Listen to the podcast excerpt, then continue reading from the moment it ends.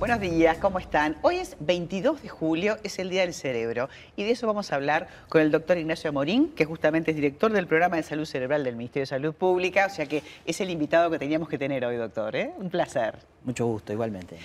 La gran computadora que comanda todo el cuerpo y que a veces pensamos que, bueno, pensamos en neuronas, en sinapsis, químicas, eléctricas, pero básicamente es muchísima información que se maneja, ¿no? Exactamente. Como usted dice, el cerebro tiene un funcionamiento muy complejo, algunos dicen es el órgano más complejo del universo, eh, pero el cerebro gobierna todo el organismo. Cuando el cerebro funciona bien, todo el organismo funciona bien. Es decir, vivimos más, vivimos más tiempo, vivimos con menos enfermedades cerebrales, desde luego, pero también con menos enfermedades en general del cuerpo, es decir, el corazón, los riñones, el hígado, el sistema endocrino, el sistema digestivo funcionan mejor si cuidamos el cerebro. Y hay algunos elementos claves para cuidar el cerebro. Bueno, de eso vamos a hablar. Acá tratamos de dar esos consejos prácticos todos los días desde el punto de vista de la alimentación, por ejemplo. La alimentación es clave, ¿no? Es clave. Hay algunas cosas a evitar o a evitar los excesos y hay otras cosas a ponderar más en la dieta. Por ejemplo, sabemos que las frutas y verduras son fundamentales. ¿Cuántas frutas? Tres frutas por día como mínimo. ¿Cuántos vegetales? La mitad del plato principal, del almuerzo y de la cena. Hay que incorporar los frutos secos, las legumbres, de beber agua, evitar las bebidas azucaradas, desde luego el alcohol, em, el pescado mm, preponderante sobre todo sobre la carne roja. Eso es difícil en nuestro país, ¿verdad? Pero hay que, hay que tratar hay que intentarlo. de que así sea, claro. Eh, el objetivo es tres veces por semana pescado, esas son las recomendaciones y bastante menos la carne roja de ser posible. Y en cuanto al aceite, el aceite de oliva, que la verdad que está muy caro, pero es un buen sustituto el aceite de canola, por ejemplo. Y el de coco también es bueno, ¿no?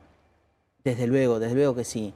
Eh, ese conjunto de elementos eh, se mencionan como patrón mediterráneo de alimentación eh, o la dieta mediterránea, que por supuesto no solamente se utiliza en los países mediterráneos, en el Japón, en Costa Rica, en otros sectores del planeta se utiliza este tipo de alimentación y se ha visto que esta alimentación tiene menos riesgo cardiovascular, las personas viven más y viven mejor.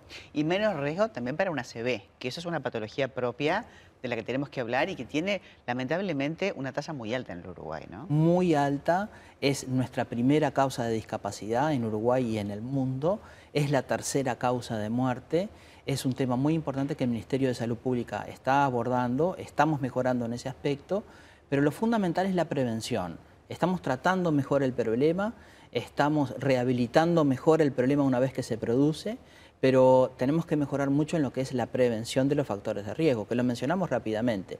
Hipertensión arterial, diabetes, tabaquismo, colesterol alto, hacer poco ejercicio, ser sedentario y la obesidad son uno de los este, son, es la combinación de factores de riesgo más importantes. Claro. Tener un proyecto a toda edad, y ni que hablar en la gente más grande, ¿no? Tener un proyecto es, es el motor, esa zanahoria que nos ponemos adelante para seguir, ¿verdad? es el motor, los japoneses le llaman ikigai, una palabra que está muy de moda. Eh, algunas investigaciones eh, hablan de blue zones, es decir, zonas del mundo donde la gente vive mucho más y con menos enfermedades neurológicas.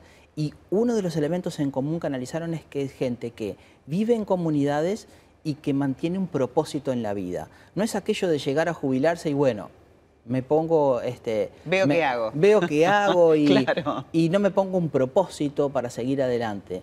Eh, ese es un aspecto fundamental. Claro que sí. Bueno, además este, de, los adultos mayores también hay que incentivar a, la gente joven.